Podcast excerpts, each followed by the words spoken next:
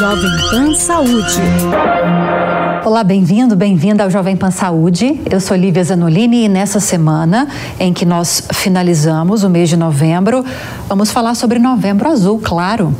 Realizado pela primeira vez no Brasil em 2011, a campanha tem o objetivo de promover o debate sobre a saúde do homem, alertando principalmente sobre o câncer de próstata, predisposição genética, obesidade, tabagismo, são só alguns dos fatores que aumentam o risco de desenvolver a doença. Os sintomas variam e muitos homens não apresentam sinais que sejam perceptíveis. Por causa disso, dentre outras razões, claro, é extremamente importante falar sobre o assunto e dar visibilidade para um movimento que é tão importante como o Novembro Azul. E para a gente falar mais sobre isso, eu recebo hoje aqui nos estúdios da Jovem Pan News o presidente da Sociedade Latino-Americana de Cancerologia, o Dr. Luiz Eduardo Werneck. Bem-vindo, doutor. Obrigada pela presença. Lívia, muito obrigado pelo convite. Muito obrigado a todos que nos ouvem.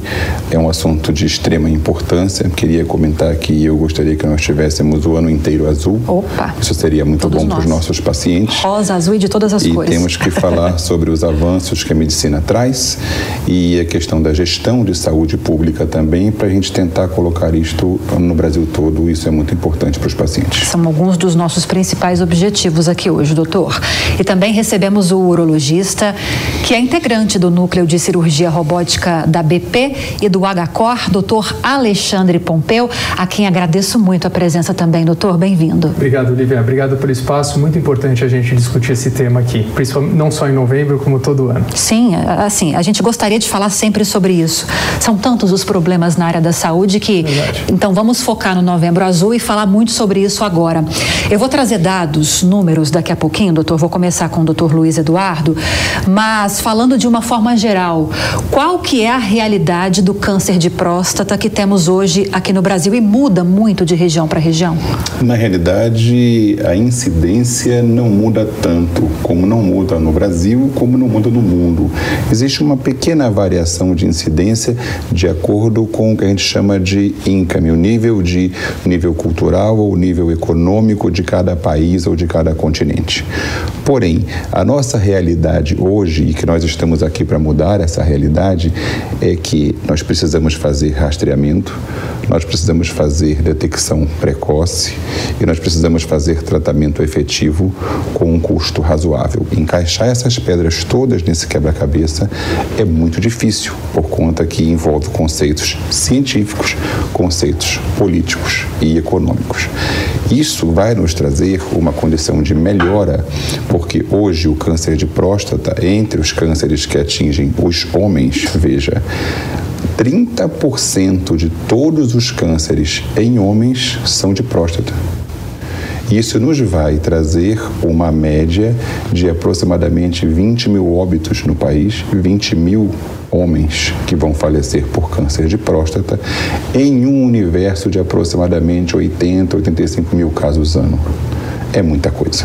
Eu vou até trazer mais números, aproveitando que o senhor já entrou nessa questão estatística. Sim. De acordo com dados do INCA, do Instituto Nacional do Câncer, no ano passado, 2022, foram registrados 71.730 casos de câncer de próstata no Brasil, representando 3 em cada 10 homens com câncer no país. É o segundo tipo com mais mortes entre homens, com 15 mil 841 mortes. Só perde para o câncer de pulmão, no caso dos homens, né, doutor Alexandre? É, infelizmente, o câncer de próstata ele é o segundo mais letal nos homens, né? Para a gente ter uma ideia, nesse primeiro semestre de, de 2023, nós tivemos 21 internações por câncer de próstata no Brasil. Estima-se que um a cada seis homens vai desenvolver câncer de próstata durante a vida e um homem morre a cada 40 minutos no Brasil de câncer de próstata. Isso para a gente entender o, o nível de é, o que é importante a gente discutir o câncer de próstata, o tratamento, o diagnóstico e como a gente deve é, tratar esses pacientes. Essa doença é muito traiçoeira, Lívia. Ela na fase, ela não dá sintomas na fase que ela é potencialmente é, tratável e curável. Então a gente considera uma doença muito traiçoeira. Por isso que é muito importante o homem vir até o médico, o urologista, fazer o, o seu diagnóstico para que a gente possa tratar da melhor maneira e aumentar a, a chance de cura desses pacientes. Pelo que eu estou entendendo, então, quando os sintomas aparecem, o caso já é gravíssimo, seria isso? Sim. Ou pelo menos grave? Sim, geralmente sim. A, a, doença, quando ela é potencialmente curável, ela não causa sintoma. Então, é, é muito importante o homem vir. E a gente tem que acabar com esse preconceito também, sabe? A mulher vai muito mais no, no médico do que o homem. Tem um estudo até mostrando que as mulheres vão 18 vezes mais no, no médico do que o homem em si, né? Então, a gente vê que a gente negligencia muito a parte médica. O, o, o homem só procura o urologista, o oncologista, o edermato, não importa a especialidade, só quando realmente ele tem um, um problema. E na, nessa doença, no câncer de próstata, a gente não pode deixar isso. A gente tem que fazer o diagnóstico o mais precoce possível. É uma cultura, doutor Luiz Eduardo, que precisa mudar. Quais são as orientações hoje em relação a esse início, para que o homem comece a fazer esse exame? As orientações gerais primeiro ponto é que as orientações vêm mudando de maneira mais veloz do que nós dois gostaríamos.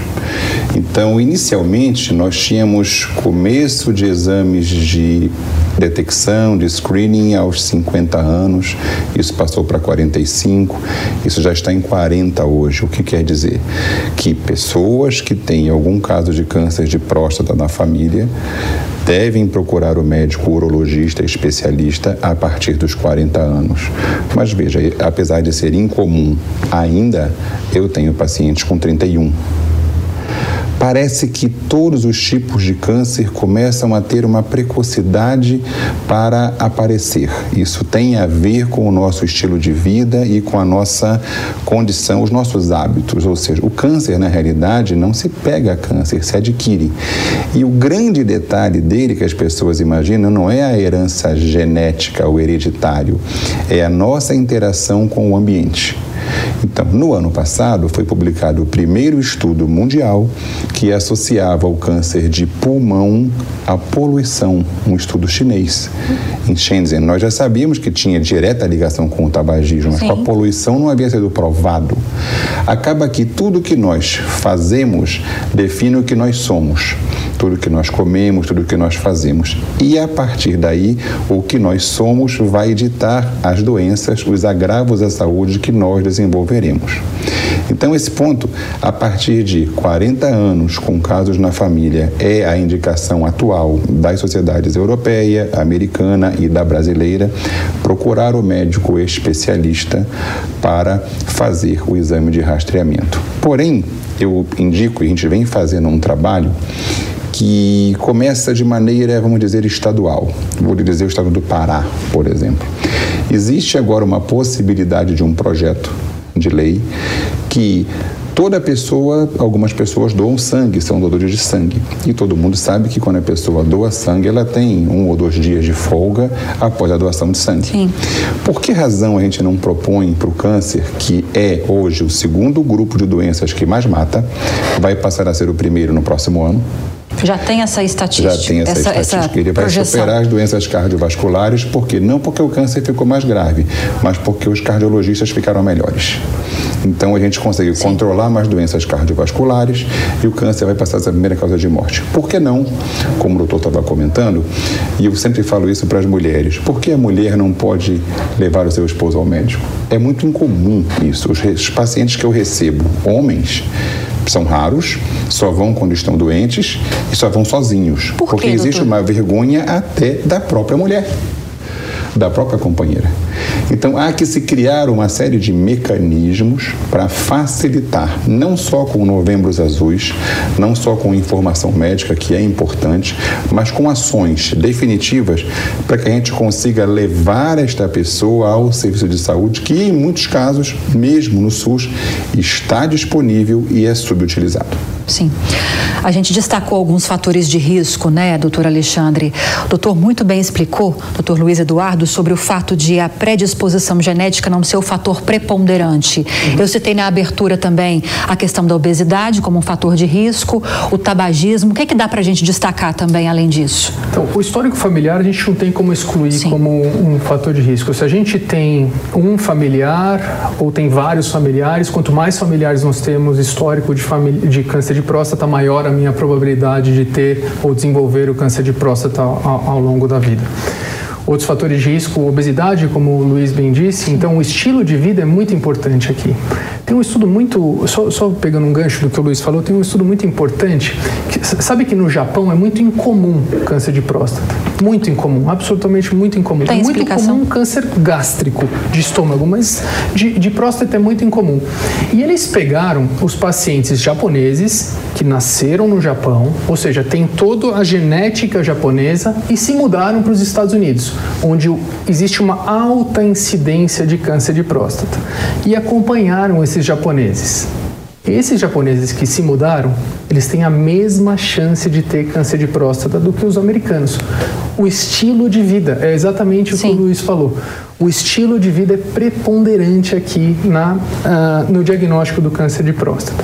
Outros fatores de risco são os negros. Os negros eles têm mais chance de ter câncer de próstata e câncer mais agressivo. Então, esses são os fatores mais importantes: histórico familiar, negros, obesidade e estilo de vida. E Quando- idade, claro, a idade, quanto maior a idade, Sim. maior a chance de É o que a gente está de destacando desde o início. Quando se fala então de, de estilo de vida, fala-se principalmente de alimentação e prática de atividade física ou dá para expandir, doutor? A gente pode expandir, na realidade, a gente vem produzindo um estudo para tentar identificar que peso tem isso. Seria muito bom saber quanto a obesidade pesa para câncer de próstata, quanto o tabagismo, que ainda não foi comentado, e eu queria comentar agora sobre os vapes. Os vapes são o nosso grande problema atual. Sim. Ele é tecnicamente 10 a 12 vezes mais nefasto que o próprio cigarro. Então, cada fator de risco tem um peso, uma média ponderada para se desenvolver uma certa doença. A gente vem tentando fazer um trabalho no Brasil de identificar qual é o peso de cada um. Se você tem, de fato, casos seriados na família, a idade sempre vai ser o primeiro fator. Quanto mais velho, a Sim. população no mundo está vivendo mais, no mundo inteiro, vamos ter mais casos de câncer de próstata. Isso é um fato. Porém, os tratamentos também estão melhorando, então menos pessoas talvez morrerão de câncer de próstata. Isso é uma coisa interessante de se comentar. Mas não se tem um peso para cada fator de risco. O que eu gosto de dizer para as pessoas é que nós somos o que nós fazemos ou o que nós deixamos que façam conosco. Então, é claro que uma pessoa com uma vida, uma dieta equilibrada, uma vida eh, com menos estresse, em São Paulo mesmo, com menos estresse, certo? Ele não precisa morar na fazenda, morar no campo, mas ele pode ter um equilíbrio ou controlar esse estresse com mecanismos até psicológicos. Sim. Tá? Uma alimentação melhor, prática de atividade física, ou seja, todo esse conceito que a gente chama hoje de vida melhor, de vida saudável, vai protegê-lo o problema é que eu venho comentando, eu foco tanto em screening, em rastreamento, em diagnóstico cedo, porque simplesmente vai protegê-lo, mas não vai impedir que esta pessoa possa desenvolver um câncer de próstata, apesar da chance ser menor. Sim. Então, na minha avaliação, isso nós já estamos fazendo. Mas começar agora a focar um pouco mais no screening, no diagnóstico precoce, no rastreamento que tem um custo. E sempre tem uma questão aí, vale a pena fazer screening, não vale? Tipo, Lívia, qual é a sua opinião? Vale a pena eu gastar recursos fazendo toque retal, exame de PSA com todos os pacientes acima de 50 anos para descobrir que a cada mil que eu faço um vai ter câncer? Mas quanto vai custar para eu curar um paciente ou para eu não curar um paciente? E tem uma conta que as pessoas não fazem, que isso para um país, para a economia de um país é importante. São anos de vida perdidos.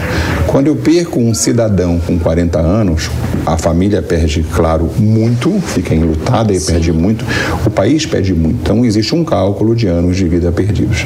A minha avaliação é que estamos fazendo muito bem um trabalho de conscientização mas precisamos dar um passo além. É, começar o rastreamento para já alguns tipos de câncer. Começamos agora com pulmão, aqui em São Paulo, inclusive.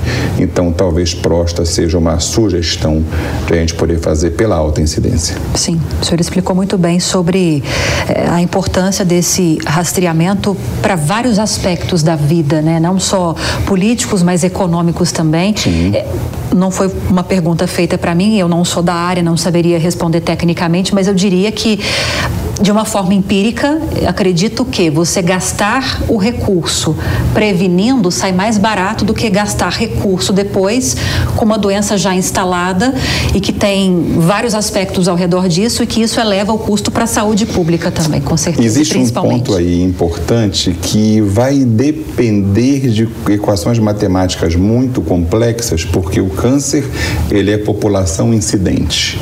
Não existe epidemia de câncer. Cada país tem mais ou menos um caso a cada X mil habitantes. Então, a depender da população, em alguns tipos de câncer não é vantajoso porque não é tão grande a incidência Sim. ou o tratamento é melhor ou é menos custoso. Mas no caso do câncer de próstata, que é o nosso assunto, veja, a gente conseguir detectar um câncer de próstata estágio 1, o doutor Pompeu vai fazer a cirurgia, que hoje custa muito pouco, o curso tem um valor razoável e já está disponível no SUS em São Paulo. Nosso próximo desafio levar isso para o SUS do resto do Brasil, que é uma frase que eu falo muito: o meu SUS não é igual ao seu SUS, e o SUS precisa se equilibrar um pouco melhor, uhum. tá? temos técnicas para isso, mas a ideia qual é? A ideia é que rastreando, detectando cedo, sempre o custo vai ser menor, mas eu não quero falar de custo, então vamos falar de medicina, o resultado, o desfecho vai ser melhor com o paciente vivo voltando para sua família. Então vamos entrar em tratamento, doutor. Eu só queria puxar o gancho do rastreamento, porque nós temos um exemplo é, recente da prática do não rastreamento. Nos Estados Unidos, em 2012, uh, foi uh, cogitado não se fazer rastreamento nos pacientes com câncer de próstata. Então ninguém mais fazia rastreamento do câncer de próstata a partir de 2012. Em 2018, nós tivemos resultados disso, depois de seis anos da não prática do rastreamento do câncer de próstata. E, e a gente observou 30% de risco de doença metastática ao diagnóstico, ou seja, ao invés de diagnosticar numa fase inicial, esses pacientes eram diagnosticados numa fase metastática, onde eles não tinham mais cura. Eles têm controle. E aí o Werneck pode falar até melhor que eu, mas eles não têm cura. Hoje tem novas drogas, aumenta custo, aumenta a chance de internação, diminui qualidade de vida, estresse, etc. Então, mais uma vez, o rastreamento dos homens, ele é muito importante, extremamente importante, e o que a Sociedade Brasileira de Urologia recomenda hoje em dia é todo homem, a partir dos 50 anos, ir ao urologista e se ele tiver fatores de risco, que são aqueles que a gente já discutiu, histórico familiar, negros, obesidade, eles têm que começar aos 45 anos.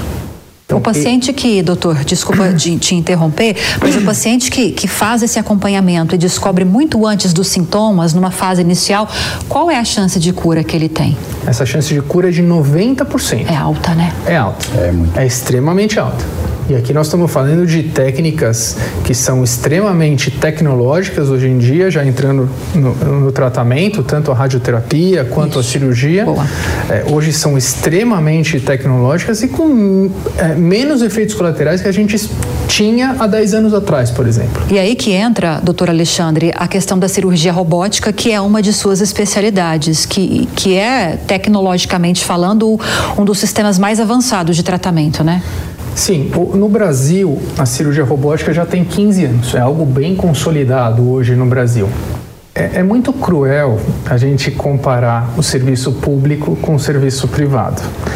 Porque hoje em dia a maioria dos serviços privados, em São Paulo principalmente, tem a plataforma robótica. E quando eu falo plataforma robótica, eu estou falando de uma técnica minimamente invasiva, que o paciente fica um dia internado, com menos risco de sangramento, menos estresse psicológico para o paciente, menos efeitos colaterais de qualidade de vida da cirurgia. Então, é uma técnica que traz muito benefício ao paciente. Evidente que tem o seu custo. E aí a gente bate na, no serviço público de saúde. Tem poucos serviços públicos no Brasil e em São Paulo também que têm a plataforma robótica. Então, os pacientes não se beneficiam tanto. Então, quando a gente vai comparar resultados é, de qualidade de vida e cura dos pacientes que foram submetidos em sistemas privados, em hospitais privados e serviço público, é muito cruel, é muito diferente quando a gente compara. E dá diferença, inclusive, doutor, é, é, é em, índice de, de, de, cura, em índice de tratamentos bem é, sucedidos, não dizendo de cura efetivamente, de, de tratamentos feitos no serviço público e tratamentos feitos no privado, ou não tem como mensurar isso? Na realidade, a gente mensura nós mensuramos e nós ficamos médicos diariamente muito tristes com isso. E nosso papel é não ficar triste, sim trabalhar para conseguir melhorar isso. O que a gente começa um pouco atrás, um pouco além, é que muitas vezes o perfil do paciente do hospital privado é diferente do hospital público, especialmente fora de São Paulo. Se você analisar a região norte e nordeste, você encontra pessoas com 50 anos que nunca foram ao médico nenhuma única vez. Isso é totalmente incomum em São Paulo. Sim. O que ocorre? Ocorre que o diagnóstico hum, fora de São Paulo, nessas regiões, ele vai ser sempre muito mais tardio. Então, a chance de você utilizar técnicas menos invasivas, como a cirurgia robótica, mesmo que lá houvesse, ainda não há. Uhum. Como outros tipos de abordagem são muito menores. Nós temos que fazer um tratamento, vamos dizer, uma quimioterapia, uma hormonioterapia, uma radioterapia ou até o mais novo, uma imunoterapia. Ocorre que, a cada vez que a ciência avança, como qualquer coisa, o custo começa muito alto daquela técnica até ela se disseminar e ela passa a ter um custo razoável. Nunca ela vai ser barata, porque saúde é muito caro. É melhor gastar para mantê-la do que perdê-la. Isso a gente, todo mundo sabe disso, pouca gente faz. Mas o ponto é, o que nós temos além da cirurgia robótica, ou seja, seja, os pacientes em estágios iniciais e até um estágio intermediário, o doutor consegue tratar com a cirurgia robótica e ele fica completamente bom, ele volta para sua casa completamente maravilhoso. Os casos que nós temos de pacientes metastáticos, que ele comentava, que sem o rastreamento, sem o screening, nós estamos claramente, nós não, os americanos, nós muito mais, eles deixavam 30% das pessoas que podiam ser curadas condenadas à morte. Isso é um ponto muito importante. E o câncer não mata amanhã de manhã, igual o infarto. O câncer pode demorar para matar três anos de sofrimento. Sim. Então eu falo de 30% de todos os pacientes condenados à morte em algum tempo sem rastreamento. Aí eles vão para o tratamento que a gente chama com um oncologista clínico comigo, com os nossos médicos, nossos colegas, que pode ser com radioterapia, com quimioterapia, com imunoterapia, que é o mais recente. Tudo isso depende de um tempo muito grande. Tratamentos com hormonioterapia podem durar de 36 meses a 60 meses, 5 anos de tratamento. É uma carga muito grande, 5 anos de tratamento indo uma vez por mês ao hospital. É. Então, muito sofrimento. Além, eu falo isso, isso só em hormonioterapia. Quando nós temos metástases, ele faz quimioterapia, ele faz imunoterapia, em que o custo, vem outra discussão, qualidade de vida pós-tratamento, a quimioterapia há 20 anos atrás, só se fazia em hospitais de tão tóxica, de tão forte que era o os pacientes chamam de forte, de tão forte que é o Sim. tratamento. Hoje a gente já consegue fazer em home care na casa do paciente, ou até em comprimido, a quimioterapia oral, imunoterapia oral. Mas tudo isso tem um custo. Então nós temos conseguido como eu falei no início, os casos de câncer de próstata no mundo todo, segundo a ONU e a OMS, deverão dobrar de incidência dobrar 100% a mais até 2040. Porém, a ciência vai acompanhar esse avanço e nós teremos 30% menos mortes. Mas, se a gente conseguir criar ferramentas novas de rastreio, já sabendo que vai, que prevê-se que dobra o número de casos, a gente talvez consiga ainda menos mortes. Essa é mais ou menos a questão central da discussão aqui. É, diante disso, doutor Alexandre, já dessa perspectiva para os próximos anos de mais casos acontecendo, o que, que é possível fazer para acelerar o acesso da população, não só na rede privada, mas pública e principalmente pública, que é onde está a maioria dos pacientes brasileiros, o acesso a essas tecnologias não diria mais novas, tem 15 anos que, que, que a cirurgia robótica está no Brasil, mas como forma de popularizar esse acesso? É, isso é algo que é, é difícil a gente é, é, saber qual é o rumo né, disso, porque exige políticas governamentais, e aqui eu vou entrar numa esfera política que é, fica difícil a gente conversar disso, porque exige dinheiro, e onde tem... Necessidade de dinheiro, por mais cruel que seja, é, o governo precisa entrar com isso para comprar plataformas robóticas. E quando eu falo só, não é só comprar a plataforma robótica, não é o robô que faz a cirurgia, é um médico que faz a cirurgia. Então, quando eu estou falando de cirurgia robótica, não, não liga um botãozinho e, e piloto automático, o robô vai operar. Como é exatamente, doutor, Exato. o processo? A cirurgia robótica exige, exige treinamento do médico. Né? Então, o médico tem que treinar para se tornar-se habilitado para fazer a cirurgia robótica. É o médico comandando o robô. Então, o médico está comandando o robô, o robô quer virar para a direita e vira para a direita, quer se aproximar, se aproxima. Se a gente deixar o robô lá, ele não vai fazer absolutamente nada. E dá para fazer de forma remota? Dá para fazer de forma remota, até de outra sala. Eu posso estar numa sala, o paciente está em outra sala, outro prédio, por exemplo. Hoje em dia existem congressos onde se fazem até cirurgia em outro estado, para você ter uma ideia, a gente faz. Então, é, é uma, é uma, exige gasto do governo para se comprar e treinamento de pessoas habilitadas. E eu estou falando treinamento longo, eu não estou falando treinamento de um mês, duas semanas. Eu estou falando aqui treinamento de anos para a pessoa se tornar habilitada para se operar por um robô e para ter resultados funcionais ótimos. Porque senão não adianta. Imagino que os programas de pós-graduação nem têm disciplinas que abordem isso ainda, né? A Ou gente já tem? tem alguns programas bem estruturados aqui em São Paulo, principalmente de pós-graduação em cirurgia robótica em vários hospitais aqui em São Paulo, super bem estruturados, onde os, os as pessoas que fazem esse treinamento de pós-graduação, eles se tornam habilitados para fazer a cirurgia. É claro que os primeiros casos eles vão precisar de pessoas mais habilitadas do lado, sim, como se fosse um copiloto sim. ali para ajudar. Vale para tudo isso, né, Exato. doutor? Exato. Mas depois as pessoas vão se soltando e vão, vão fazendo a cirurgia por si só. É, espero que esse acesso, né, doutor Alexandre, seja conseguido o mais breve possível, mas há muitos obstáculos pela frente. A gente está caminhando para o final do programa, falta um minutinho. Mensagem final dos doutores para esse mês de conscientização, começando com o doutor Luiz Eduardo. Lívia, pessoal do estúdio, você que nos assiste, mensagem simples procure o médico para fazer tratamento preventivo, rastreamento. Isto é a melhor coisa que você pode fazer. O tratamento sempre é mais doloroso e mais caro. Dá para acrescentar alguma coisa? Porque parece que o doutor já falou tudo, né, doutor Alexandre? Eu só quero agradecer, eu endosso absolutamente 100% o que o Luiz disse. disse uh, só uma frase: o rastreamento salva vidas. É isso que eu quero deixar bem claro.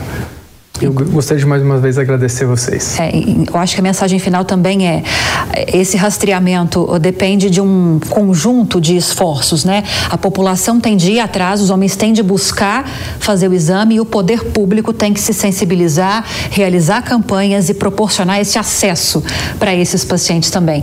Queria agradecer demais a participação de vocês aqui hoje. Muito obrigado pelo espaço.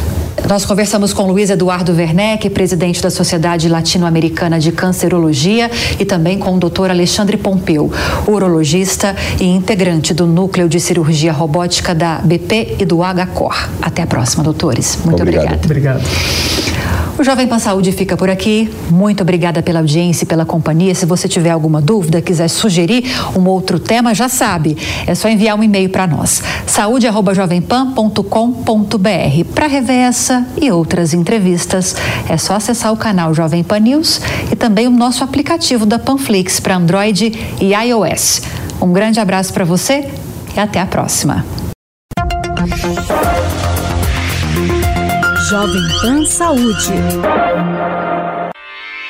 Realização Jovem Pan News.